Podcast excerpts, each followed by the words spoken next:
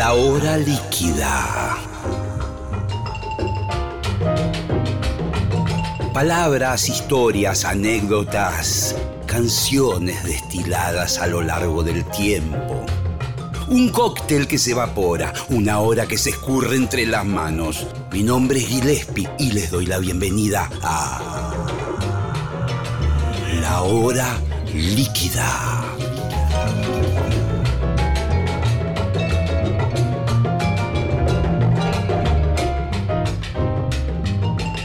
Hola amigos, amigas, amigues, estamos comenzando la hora líquida y en este programa, esta emisión muy especial, vamos a tener a Tute, el gran dibujante Tute.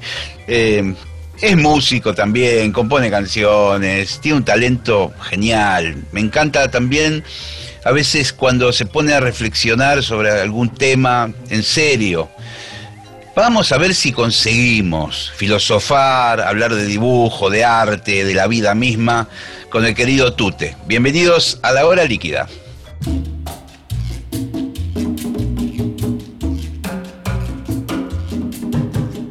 Tute, eh, dibujante, artista, multifacético, muchas virtudes, quizás muchos defectos, nadie lo sabe eso está ahí muy tranquilo en su estudio. ¿Ese es tu estudio?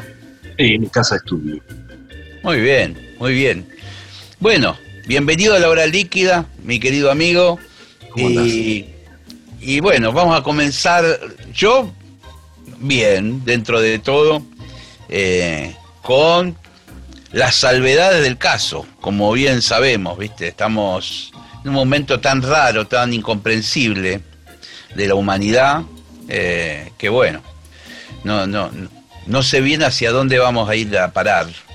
¿A vos que, cómo te pegó todo esto de la pandemia y de, que el mundo cambie de un día para otro prácticamente?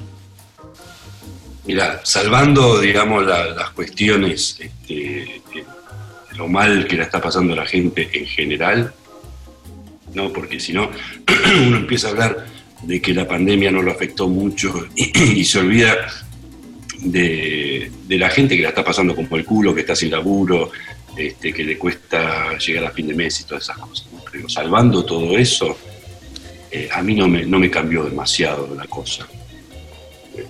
El dibujante vive un poco en cuarentena, ¿viste? Porque sí, yo, yo pensaba eso.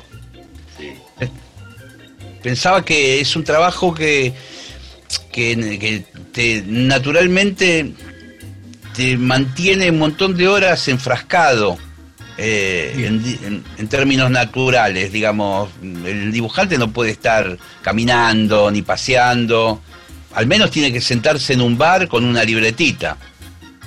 Sí, yo eso lo hacía antes, pero desde hace muchos años laburo en mi casa, en la tranquilidad de mi casa, donde tengo mi estudio.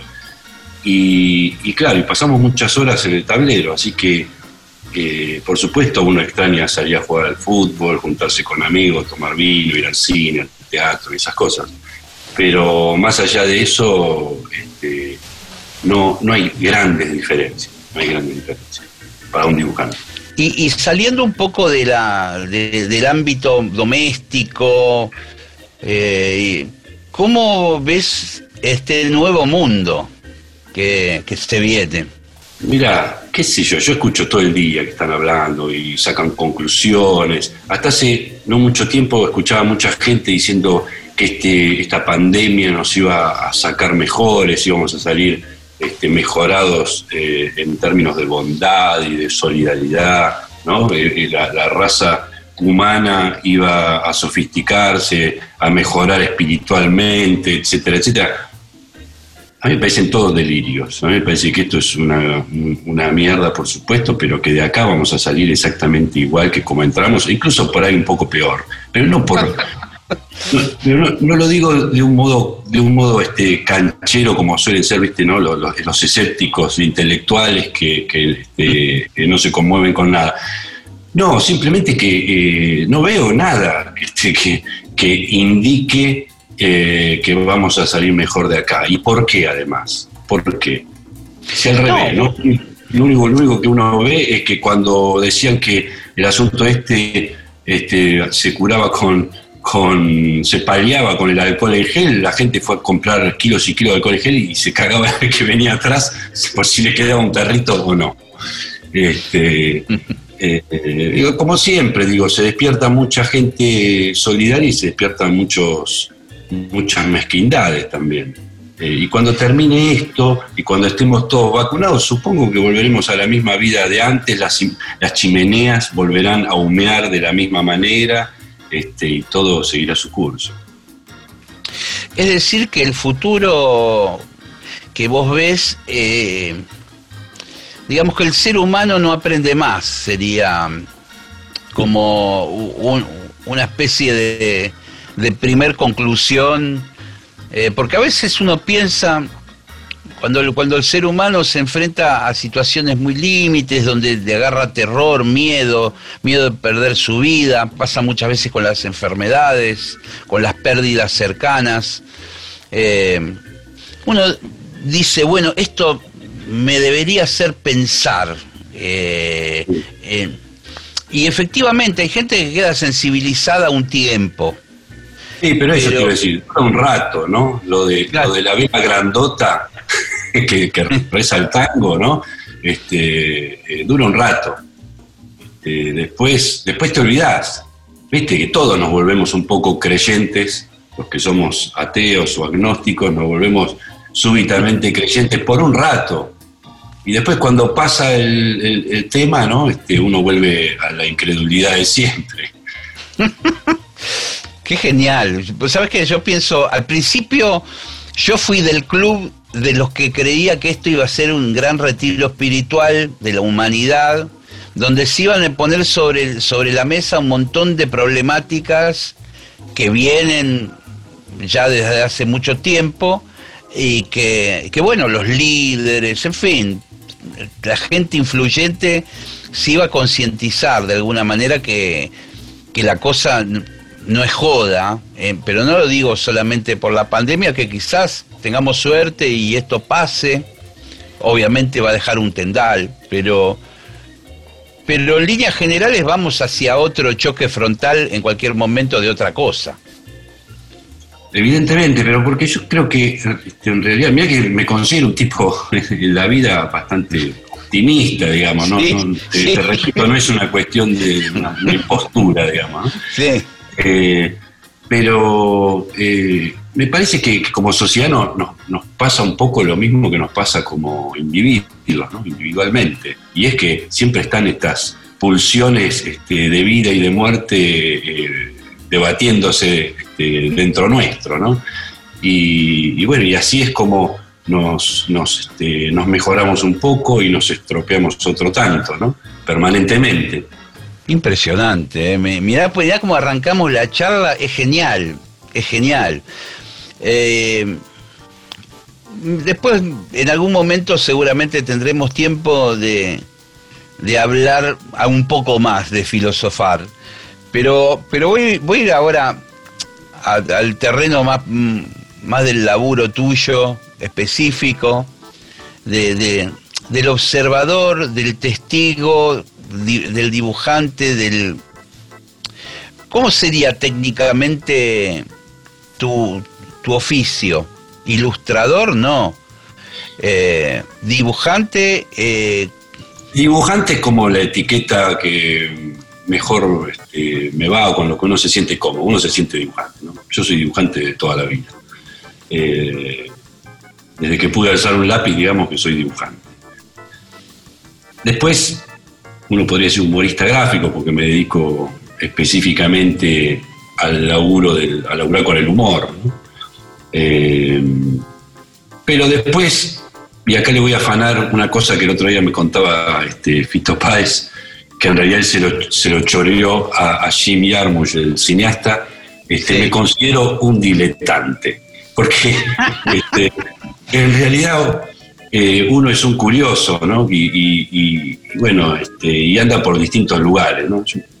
siempre me gusta pensar el, arte como, como una avenida ancha, ¿no? En la que uno puede este, circular tanto por un carril como por otro, eh, y, que además uno tiene la certeza a esta altura, ya con unos años, de que este, las artes se, retroalimentan todo el tiempo. Uno se pone a hacer alguna cosa este, que no es lo que se supone que uno debiera hacer y de pronto este, toma de, su actividad troncal cosas para, eso este, nuevo, ¿no? Y después va hacia otro lugar y, de esas otras dos cosas se lleva cosas también, ¿no? Es decir, hay como un tráfico permanente entre, entre todas las artes. Sí, incluso me atrevo a agregar que, digamos, las cuestiones artísticas a veces eh, intrínsecamente son más libres en su formato y en su, eh, podríamos decir, eh, como, como, dicen, el ingreso a esas áreas artísticas, digamos, es más, es más libre, más permitido que lo que la gente a veces se permite, ¿no? porque pensaba em, en, el disco ese donde grabé, que hiciste vos canciones, que las compusiste y que yo que las canciones están muy bien hechas, te lo dije creo en su momento, eh, es, un muy buen trabajo musical que vos hiciste, pero a la vez pienso que por ahí mucha gente dirá, no, loco, dedícate a dibujar, que es lo tuyo. Eh, eh, digamos, a mí me ha pasado también, por eso lo pienso de una forma casi de espejo con vos mientras conversamos, de que me dicen, pero vos sos trompetista o sos cómico o, escribís libros o qué, o qué haces.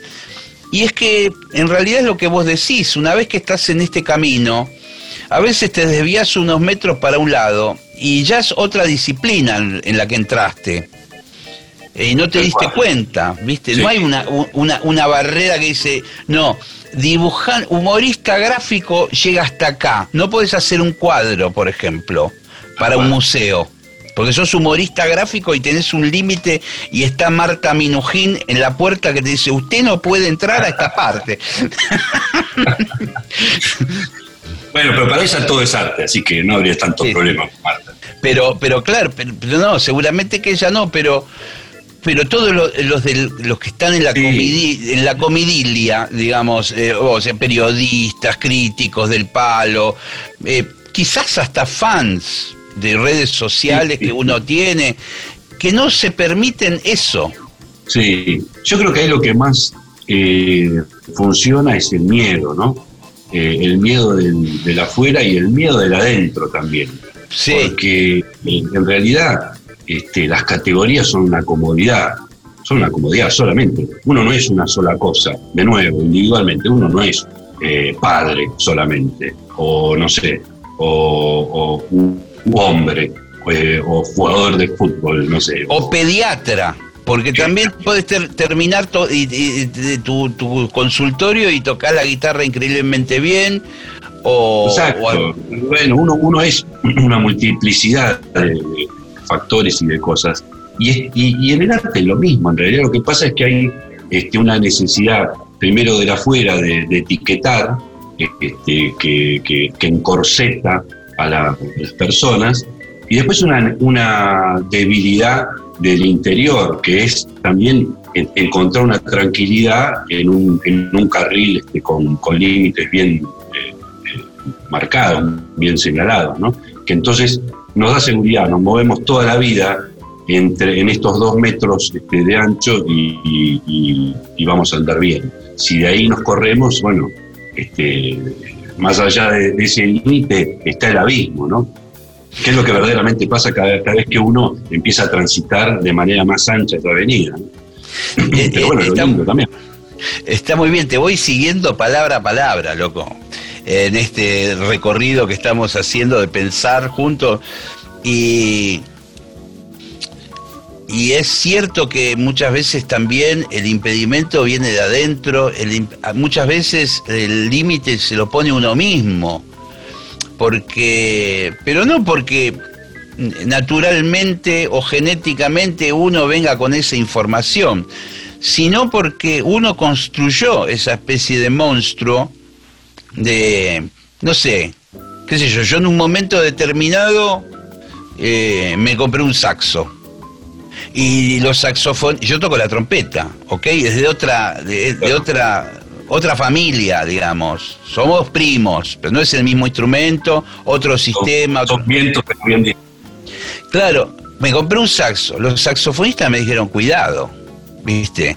O sea, ¿me entendés? Como diciendo, ¿a dónde te vas a meter? Acá? Claro, ¿qué problema hay, loco? O en definitiva, o sea, nunca lo toqué ese saxofón ni, ni, nada. Pero, pero hay como una especie de, cuidado. Vos sos de allá, no te metas acá. Eh, y a la vez, sí, sí. Hay, hay algo que, que, por ahí se me ocurre, no sé qué pensarás vos, pero viste en esta cosa que vos decís que, que como que a todos les, resultaría más tranquilizador que uno siga lo mismo eh, toda la vida y, y tenerte, como bien decís, encorsetado, encasillado. Eh, pero a la vez, ese corset que te han puesto, si bien te aceptan y vos eh, ya existís en ese rubro, tenés tu nombre, tu trayectoria, a la vez medio te anula eso. No sé cómo explicarlo. Eh, pero bueno, tú te haces dibujos, listo, chau. Eh, ¿No? Claro, pero resulta que puedes hacer muchas más cosas, que además de tocarte la trompeta, podés subirte a un escenario y hacer una suerte de número de stand-up o hacer radio, este, humor desde la radio. Eh, qué sé yo, podés hacer mil cosas, ¿no? Y esa es la verdad. La verdad es que uno está capacitado para hacer mil cosas, porque uno es mil cosas.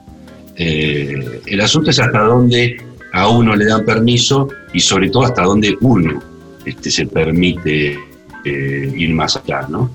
Después, por supuesto, están las horas de vuelo en cada una de las actividades, la, experiencia, uno puede hacer mejor o peor de lo que se propone, pero eso es otro asunto. Eh, el tema es liberarse, sacudirse esas etiquetas este, impuestas por mandatos sociales, por, este, por mandatos familiares, por supuestos personales y demás, y, y, este, y salir a, jugar un poco, ¿no? Este, eh, había, había un escritor que decía que la literatura era jugar en serio, ¿no? Y me parece que es eso, es un poco eso. Por un lado, eh, está bien ser respetuoso de algunas cosas, pero, pero también hay que faltar el respeto y faltarse el respeto, no, no creerse este, tan, tan importante ni una cosa tan seria como para no probar este, este, cosas nuevas, ¿no? porque si no, siempre de nuevo quedás ahí como en tu carril, en la comodidad de ese carril, pero qué sé yo, se te va la vida, ¿no? Sí, se te va, me da la sensación que, que quedás como neutralizado por la sociedad. No sé cómo decirlo. Viste el hippie, por ejemplo, por decir un estereotipo, el hippie, el, comunista del grupo de amigos, y, que ya lo catalogaron del hippie y todo lo que escuchen de él ah, eh, va a pasar por, el filtro de no, es un hippie, no te das cuenta que es un hippie. Y, después pide la palabra el comunista y todos dicen, no, te das cuenta que es el comunista, ¿qué, qué esperabas que diga el comunista? Pero por ahí lo que están diciendo son grandes verdades compartidas por toda la mesa, pero esa, eh, ese encasillamiento hace que sus, eh, testimonios no tengan valor anulados por de dónde vienen. es muy raro lo que, pero, pero me da la sensación que, la sociedad te va poniendo en un lugar. A mí me quisiera poner de trompeta y yo siempre me resisto, porque hago millones de otras cosas y casi te diría que cada vez toco menos la trompeta. Entonces, eh, es problema, me ha pasado con periodistas que, dicen, bueno, ¿y, vos qué sos? ¿Que ¿Dónde te pongo? ¿Qué sé yo? pero porque, porque genera miedo, genera incomodidad el otro, no poder definirte, no poder encasillarte, ¿no? Más allá de, los miedos de uno, digo, están los miedos del otro. No, por favor, definime qué sos porque no me entra en la cabeza, sino me explota en la cabeza. vos, sos trompetista, no me jodas, sos trompetista, no te pongas a hacer stand-up eh, eh, eh, en, la, calle corriente. porque, porque no entiendo, y lo que no entiendo me da miedo, ¿no? Es un poco, es un poco eso, sí, a veces el, el mandato viene, viene de afuera, es un tío, un padre, una madre que te dijo algo y se convierte ¿no? en algo que debes cumplir, que entonces correrte de ese este, mandato te genera todo tipo de, angustia. Este, pero, pero bueno, es, yo creo que es muy saludable poder este, de nuevo sacudirse esas etiquetas y jugar un poco, ¿no? Aunque uno juegue en serio, como decía este escritor, porque este, es un poco así, ¿no? Eh, eh, y, viene bien por esto que te decía al principio, porque después volvés por ahí a tocar la trompeta, pero la tocas de otra manera. Después de haber pasado por el humor, después de haber pasado por la radio. Claro. Este, eh, la, la tocas de otra manera, tenés otra soltura en el escenario, se te, ocurren este, melodías distintas, es decir, este, te mejora. Esa, esa contaminación, muy entre comillas, es extraordinaria. Sí, a mí, a mí me, voló la cabeza, eh, tuve la, suerte, creo que te lo habré comentado, por ahí te lo comentó el negro, Dolina o, alguien. Pero bueno, en una de, las giras que hicimos, eh, nos fuimos como 10 días a Italia, ¿viste? Y, estábamos eh, caminando por Florencia con el negro. Imagínate lo que es, sabía quién había hecho cada estatua, cada edificio, de, toda la parte antigua. y muchas veces esos mismos que, diseñaban las construcciones eh, pintaban un cuadro, o hacían una escultura, o hacían otro invento de otra índole y, yo le decía al negro, pero digo, ¿cómo puede ser? ¿O es arquitecto? Medio joda, le decía. ¿Este tipo es arquitecto o es, o, es un artista plástico? ¿Viste? Porque ahora sí son muy distintos. ¿no? Le, vos le llamás un arquitecto que te haga eh, la, pileta de, natación en el fondo de tu casa y, le decís, ah, bueno, ahora pintate un cuadro. Y el tipo le dice, no, está loco, yo soy arquitecto. Bueno, antiguamente todo estaba de la mano, ciencia, arte, la tecnología que ellos podían ir avanzando, a veces partían de los mismos cerebros. Sí, sí, sí, es que seguramente tenga que ver un poco con el capitalismo, ¿no? los motivos de esta especialización ¿no? que hay en estos tiempos, que vas a ver un médico, ahí ya no, yo soy de, la rodilla nada más, ¿viste? Y a vos te duele un poquito más arriba y tenés que ir a, un tipo que se ocupa de las cuestiones de un poquito más arriba de la rodilla, específicamente. Este, supongo que, que esta, esta segmentación y esta, este, esta especificidad, digamos, eh, debe tener que ver con, las necesidades del capitalismo este, por una cuestión de organización, ¿no? Eh, por eso te digo, es, mucho, mm, es, mucho más atemorizante la libertad que, este, que, que, el orden, ¿no? Es decir, vos sos esto, tenés que hacer esto y hacerlo durante esta cantidad de horas, parar un cachito acá, después seguir y después te las tomás para tu casa, morfás, apolillás y al otro día exactamente lo mismo. Eh, lo otro, bueno, lo otro es como una especie de, caos este, artístico, ¿no? En el caso de lo que estamos conversando nosotros. Sí. Y, digamos, yendo al, caso tuyo, ¿cómo, cómo, cómo sería un día, eh, si es que los días más o menos eh, repiten algún patrón de tus actividades? ¿Cómo, ¿Cómo sería? A ver, grafícamelo. ¿Se puede? Digamos, te, levantás a tal hora. Es, es, una suerte de caos funcional, justamente. Este, caos porque no hay un orden, no es que tengo horario, ni mucho menos, ¿no? Eh, y funcional porque, bueno, este, a pesar de ser caótico y de no tener un orden establecido, funciona. Es decir, yo entrego todos los días al diario, una vez por semana a la revista y me dedico a hacer otras cosas. Eh, y no, no son iguales los días. Hay días que por ahí hago tres, cuatro tiras y entonces ya eh, tengo un material adelantado y eso me permite grabar un programa que, como estoy haciendo ahora, que estoy haciendo unas grabaciones de unos programitas por Zoom. eh, o me permite escribir un guion, que estoy escribiendo un guion de una peli, uno a hacer una canción, bueno, y así, medio, medio, este, la sensación es la de que hay muchos carros y los voy empujando un cacho a cada uno según las ganas y el, deseo y según me permita también el trabajo, ¿no? que es mi actividad este, laboral, la, del diario y la revista.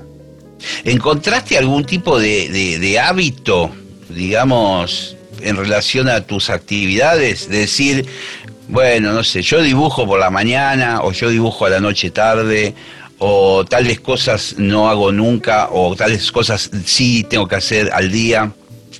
Sí, soy un octámbulo desde el principio de mi vida eh, y, entonces mi hora lúcida es la noche, digamos. Eh, laburo, laburo con las ideas de noche, cuando cuando la ciudad está dormida, este, mis hijas también, ahí eh, es el mejor momento para pensar las ideas. Después, durante el día las puedo dibujar o puedo dibujar de noche también, eso es indistinto, pero para pensar ideas me gusta la noche, me gusta el silencio, necesito el silencio en realidad. Eh, mi querido Tute, estamos en la media hora del programa. Generalmente hacemos una especie de break de un par de minutos, aprovechamos para escuchar un tema musical, también le damos un descanso a los oyentes. Eh, y quiero que programes vos la música. Y me cuentes por qué. Eh, bueno, te digo qué canción elijo. Sí, sí.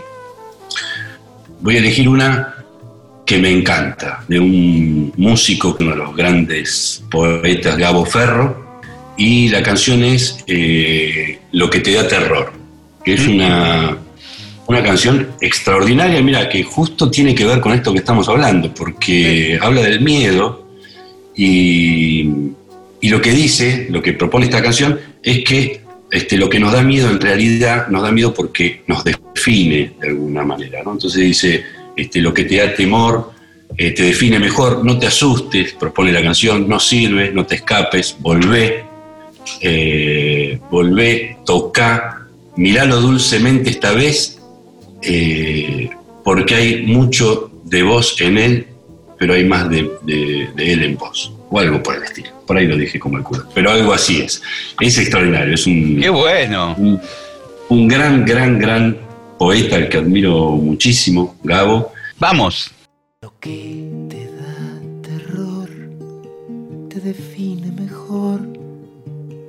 no te asustes, no sirve, no te escapes.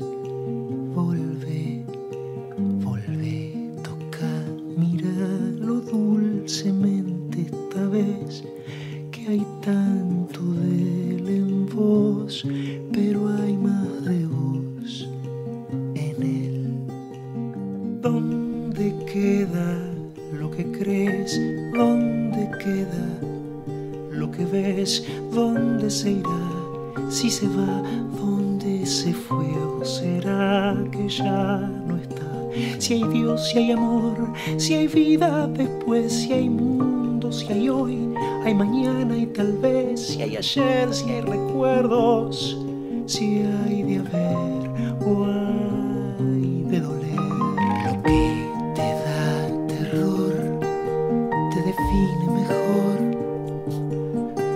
asustes, no sirve, no te escapes.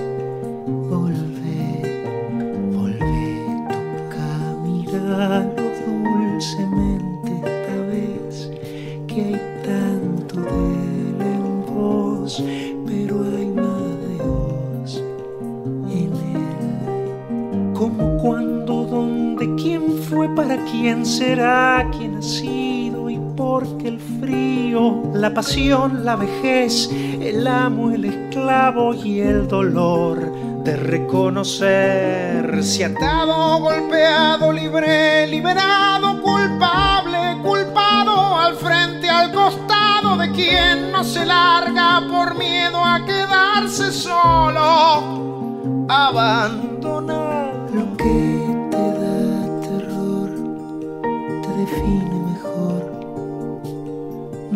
define no te asustes, no sirve,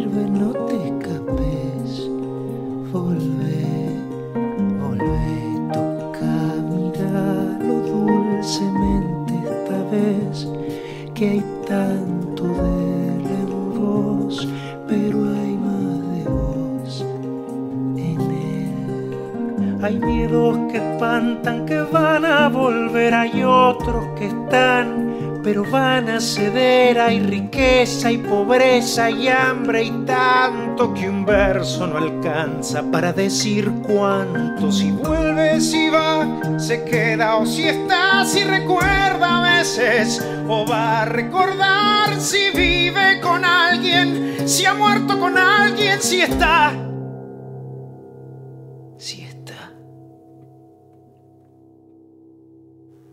Que te define mejor. No te asustes, no sirve, no te escapes. Volvé, volvé, toca, míralo dulcemente esta vez que hay tanto de él en vos, pero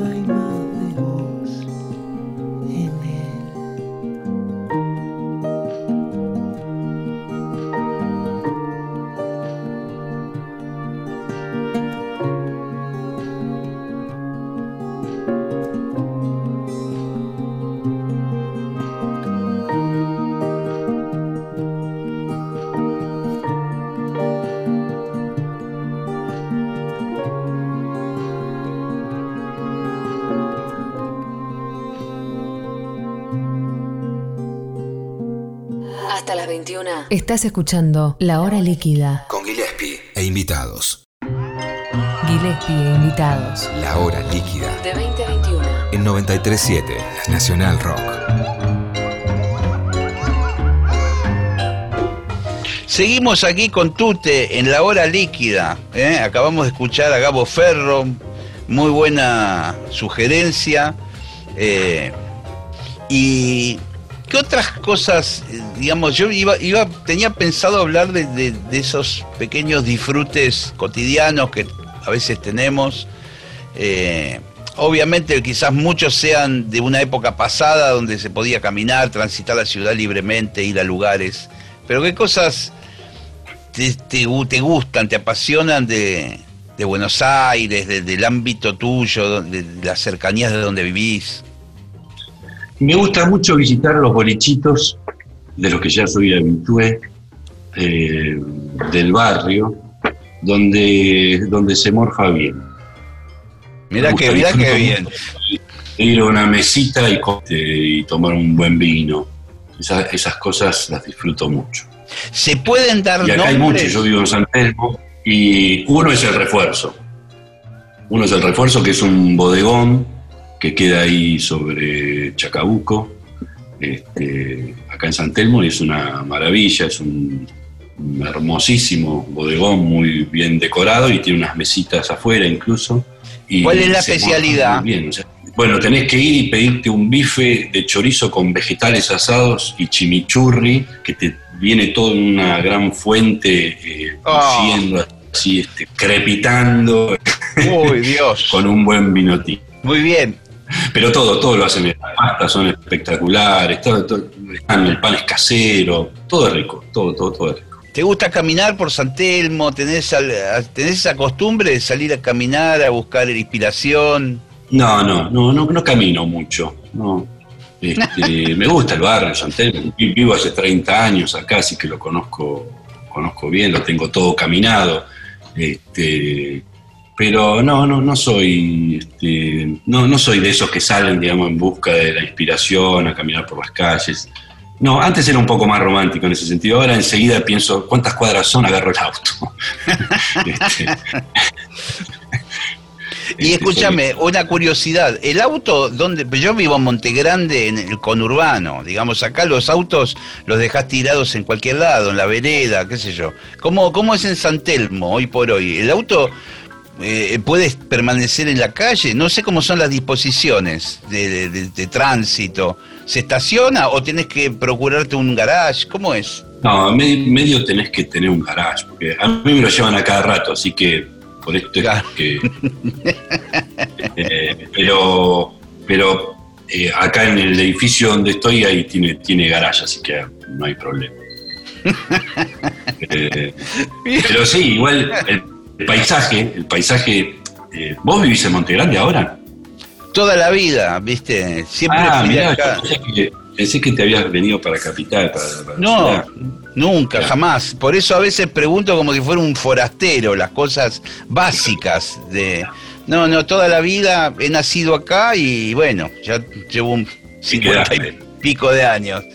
Y, y voy como una golondrina, todo el tiempo a trabajar, a veces, muchos años he ido diariamente, a veces he ido dos veces por día, ida y vuelta. Ah, es tremendo. Es tremendo. Yo, yo pasé por ahí. Y escúchame, ¿cómo lo haces? ¿Te tomás el roca o te agarras en un auto? No, no, hace ya algunos años que, que por una cuestión de comodidad es el auto, porque me gusta ir escuchando la radio, además siempre estoy o música o radio, escuchando colegas o... eh, Yo, viví, yo viví unos años, eh, bueno, primero nací en, también ahí, en- con el mismo paisaje que vos. Este, nací y viví hasta mis 17 años en, en zonas del Gran Buenos Aires, en Mármol. Ahí. claro, mira vos, qué Claro. genial, José Mármol. Ese, ese- ese es mi paisaje también. Mármol, Adrogué, Bursaco, Longchamp, Temperley, todo eso, barrio, ¿no? esas barriadas. Eh, Lo que pasa que calzadas, llega un momento que es muy difícil eh, enlazar los trabajos con la distancia diariamente y por eso yo he, he ido dejando los trabajos. Claro, es que o, o largás los trabajos o te mudás. Claro, viste, qué sé yo, es muy cruel a veces dirigir tu vida hacia tu trabajo, ¿no? Venite más cerca del trabajo, comé a la vuelta al trabajo, eh, vi- dormí a- al lado del trabajo, no, pará, prefiero dejar el trabajo. Sobre todo todo trabajo que es presencial, ¿no? sí, Porque yo en un momento me fui a vivir más lejos todavía, al sur profundo, ¿dónde? Guernica, Sí, en Guernica. Y, y claro, yo dije, bueno, total, soy dibujante, yo puedo trabajar desde cualquier parte. Me acordaba del negro Fontana Rosa, que toda su vida vivió en Rosario, ¿no? Y cada tanto viajaba, pero se las arreglaba lo más bien. es Y cierto. todo el mundo le decía, pero ¿cómo, cómo puede ser que no vivas en Capital, que vivas en Rosario? Y que el negro respondía, pero escúchame, este, eh, no es tan loco, hay dos millones de personas que están de acuerdo conmigo, ¿no? Los rosarinos que viven. bueno, y yo pensaba, bueno, mando la tira desde mi casa y mejoro el espacio con mucho verde y lindo y qué sé yo, y chau. Este, y no, era imposible. Después, claro, tenía que viajar permanentemente, más allá de que era dibujante, siempre había cosas que hacer, este, no sé, tenía que hablar con la gente de la editorial, firmar un contrato, esto, aquello. Me la pasaba viajando, pero me la pasaba literalmente arriba del auto.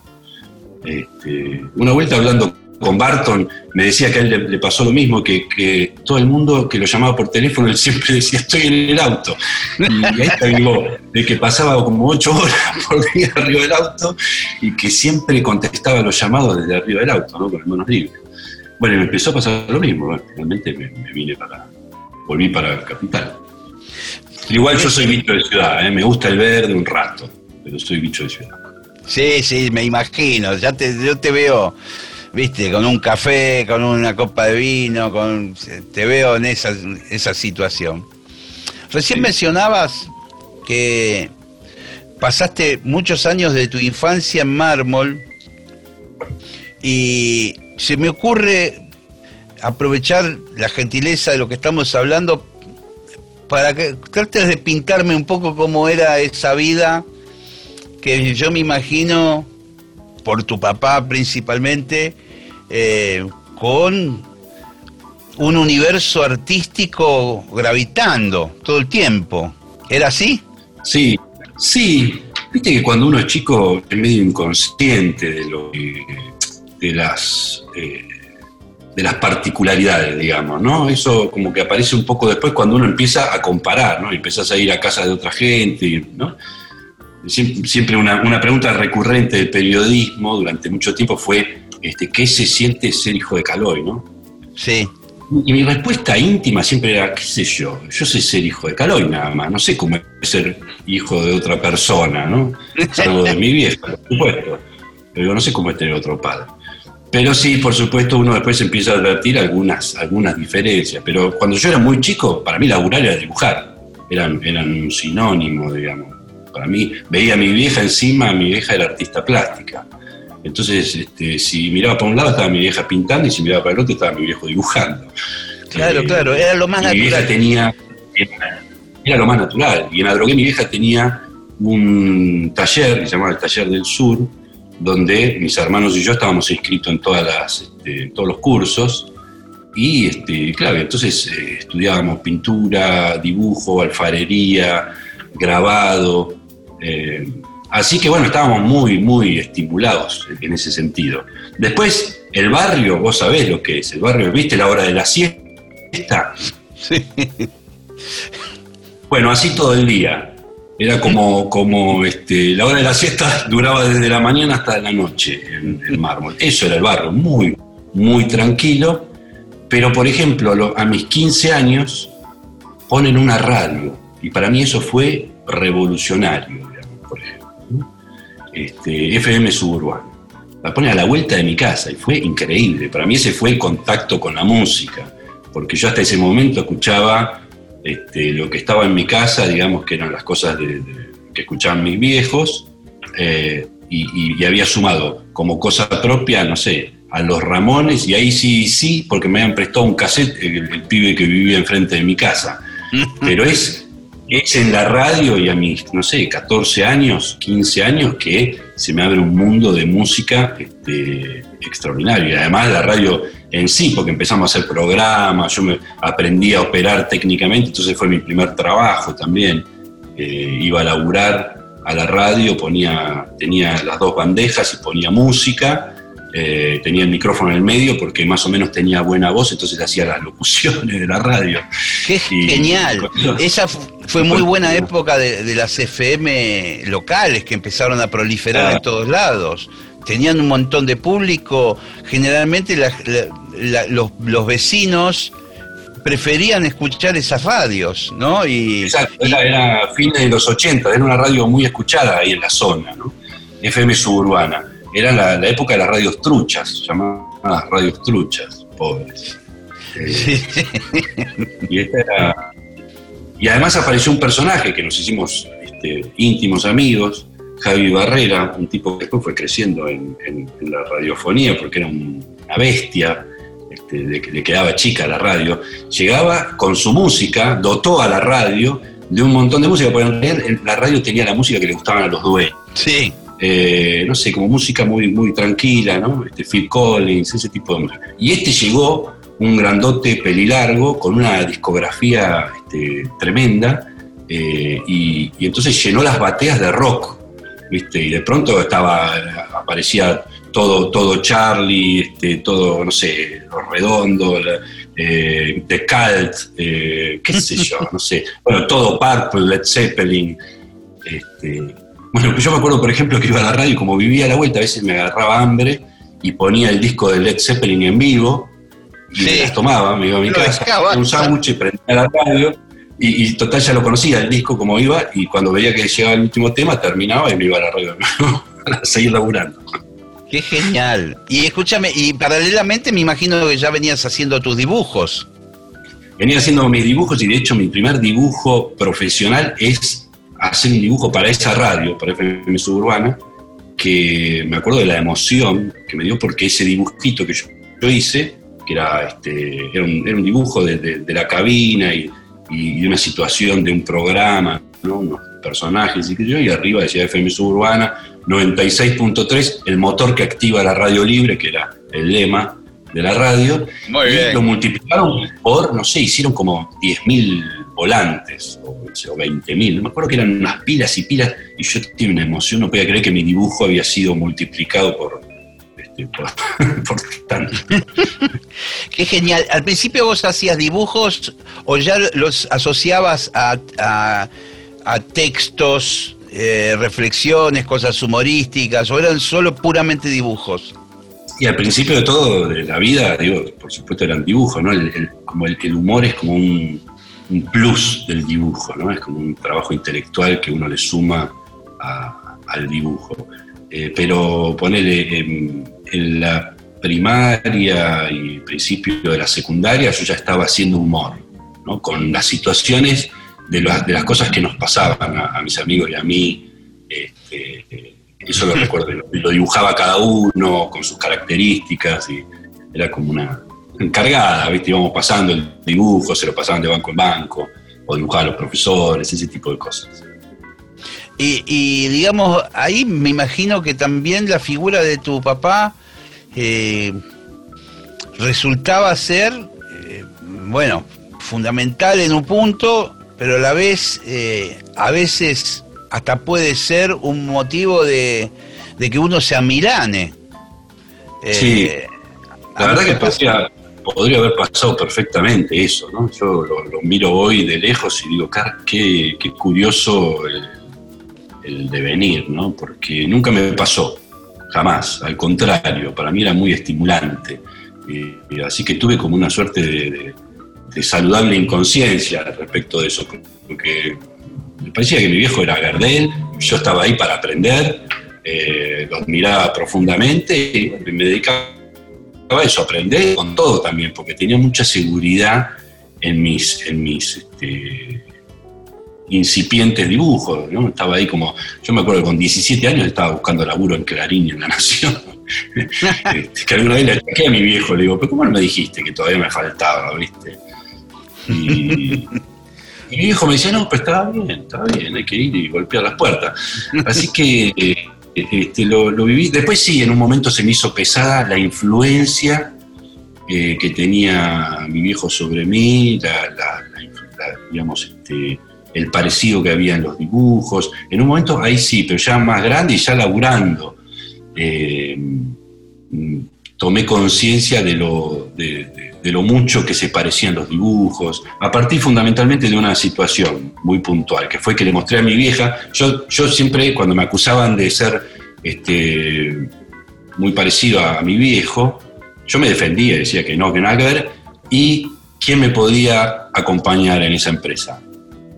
Tu mamá. Sí, Mi vieja. claro. Mi vieja que decía, por supuesto, Mati, no tiene nada que ver. Los dibujos". y un día, un día le muestro un dibujo este, y, me, y me pregunto, ¿tuyo o de papi? Me dice. Y ahí dije, bueno, estoy en graves problemas, ¿no? Porque este, si mi vieja no distingue un dibujo mío de uno de mi viejo, este, eh, eh, evidentemente es así, tengo mucha influencia. Entonces ahí, ahí tomé una mala decisión que fue tratar de sacarme de encima a mi viejo de un volantazo. Y, y me fue mal porque, digamos, eh, eh, hice un dibujo bien distinto, rápidamente, digamos, ejecuté un cambio muy radical. Y entonces ya no se parecía a mi viejo lo que hacía, pero tampoco se parecía a mí, ¿viste? Era como una cosa que- que Un híbrido. Sí, no tenía nada que ver con mi viejo, pero tampoco tenía nada que ver conmigo, no me sentía cómodo. Así que volví al, al camino este y creo que ahí emprendí un camino que es mucho más largo, este, pero más real, que es el de, el de ir encontrándose este, a uno mismo de a poco, ¿no? Es un largo camino. Eh, y entonces de a poquito fui, fui como encontrando mis propias cosas, más, más que buscando perder las que eran de mi viejo, ¿no? que, que tenían que ver con mi- mis, mis propios asuntos, digamos. ¿no? Eh, ¿qué, qué dibujantes te volaron la cabeza en todo este camino? Y probablemente el que más, eh, Steinberg, Saúl Steinberg. ¿Argentino? Un rumano, no, es un, es un norteamericano, en realidad es un rumano radicado en Estados Unidos, que fue este, extraordinario, un tipo que revolucionó la ilustración, el humor también de alguna manera, el diseño, porque además muchos diseñadores gráficos tomaron muchísimo de él. Eh, un, un genio, un verdadero genio. un tipo Lo voy que- a googlear, a ver qué onda. No lo conozco. Saúl Steinberg. Steinberg. Eh, te va a encantar, es un tipo que reinventó todo. Imagínate, para que te des una idea, Picasso lo admiraba profundamente y de hecho tienen algunos dibujos en colaboración eh, como cadáver exquisito, ¿no? Uno hacía la mitad de un dibujo y el otro sin mirar lo continuaba. Eh, bueno, Picasso admiraba a Steinberg. Steinberg es uno de ellos sin dudas, eh, además un genio de la síntesis a todo nivel, en la, en, en la idea, un tipo que pulía la idea hasta dejarla en su mínima expresión y con todo el poder, y en el dibujo, ¿no? El dibujo, tipo que, con tres líneas este, dibujaba una ciudad. Y después otro monstruo de afuera es eh, Sempé, un francés que además de ser un genio como dibujante y un acuarelista finísimo, era un observador de la, de la sociedad este, parisina y francesa en general, porque también dibujaba este, las situaciones de, campo, las situaciones urbanas, eh, de las conductas, bueno, un genio, un genio. Qué Por grande. decirte dos de afuera, de acá, Qué- un montón también. Qué grande. No, eh, a Sempé lo conozco de nombre, pero no me acuerdo tampoco nada que, que haya hecho. Un día me compré de oferta un libro de Mordillo en la avenida Corrientes. Eh, Capo Mordillo también. sí, Humor con- mudo de Mordillo. Sí, con animales, cosas raras, no sé, una jirafa gigante que el cuello tal cosa. eh, muy delirante. Era y- muy curioso de Mordillo. Porque Mordillo hacía este eh, hacía un dibujo, ponele por mes. Nada más. Ese era su trabajo. Ahora era un dibujo con mucho trabajo. Él lo, lo- lo pintaba ahí este, a mano, en, en un tamaño este, importante y qué sé yo. Pero hacía uno por mes. Y se lo vendía a todo el mundo. Ah, todo el mundo. ¿no? qué capo. Eh, un capo, sí, un monstruo. O sea, un, un- un- debe ser el único humorista gráfico que se hizo millonario dibujando. Así que ahí está el secreto. El secreto está en venderle lo mismo a todo el mundo. Es genial. Escúchame, a- vos hablabas recién de la técnica de que antes pintaban y dibujaban todo a mano. Hoy me imagino que la computación y todo eso te permite dibujar en forma digital. No sé vos cómo Sí. trabajás, si seguís laburando a la antigua o con Yo estas hago herramientas. Un mix. Hago un mix, hago 50-50. Hago la, es decir, dibujo sobre papel eh, y escaneo ese papel y continúo en la computadora. Es decir, el color lo aplico en el Photoshop, en la computadora. Pero sigo dibujando con marcadores y en papel. Claro, claro, claro. Me imagino que, que bueno, además de, de que uno puede pintar hoy por hoy, yo me bajé en la tablet un programita gratuito y me vuelve loco, eh, que dibujo con la yema del dedo, hago todo lo que quiero. Eh, es maravilloso y te permite tener como una paleta infinita de colores y, y va Y rápido, hacer ¿no? Claro. y hacer pruebas, vas para hacia atrás, hacia adelante, pones un color de fondo, lo vas, este, lo vas mm, cambiando y, y definís este, que más te guste. Cosas que no se pueden hacer, por supuesto, en- ni en la acuarela. Ni...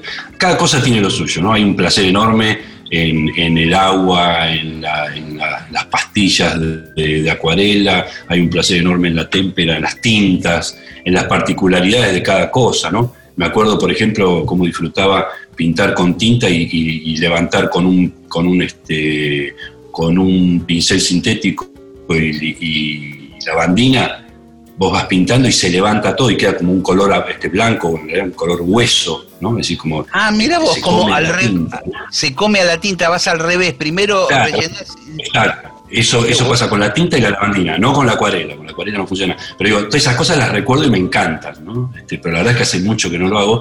Y hay un placer enorme también en hacer un clic y que una superficie se llene de un color pleno y perfecto, ¿no? Que además va a reproducir muy bien en, en el diario y en la revista, sobre todo en el diario, que es un papel berreta y que este, entonces la impresión eh, cuando vos dibujas con, pintás con acuarela es muy distinta, es muy mala.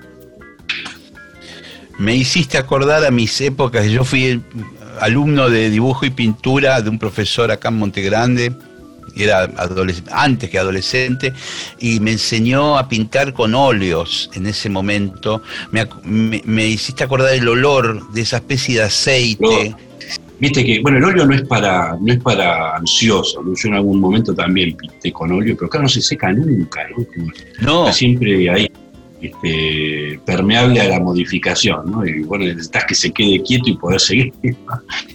Entonces, eh, después, después fui a la- al acrílico, que, que es todo lo contrario, seca rápido, en, en mis, en mis pocas pruebas de, de- de pintura, ¿no? Porque son lindas, son lindas. Tú te, se nos fue la hora líquida, mi querido amigo. Se evaporó. Pero, claro, bueno, es, es líquida, además, claro. Sí. Qué bueno conversar con vos, loco, y saber de vos. Cada tanto nos vemos, está buenísimo. Sí. Y- pero todas estas cosas no, en persona no te las hubiera preguntado, seguramente. Y no, porque hablamos boludeces cuando nos vemos. Del cigarrillo electrónico y esas cosas. ¿no? Mi querido amigo, muchas gracias por, por esta hermosa charla y nos veremos pronto. Ojalá. Dale, dale, te mando un abrazo grande y sí, esperemos que nos veamos lo más pronto posible. Chao.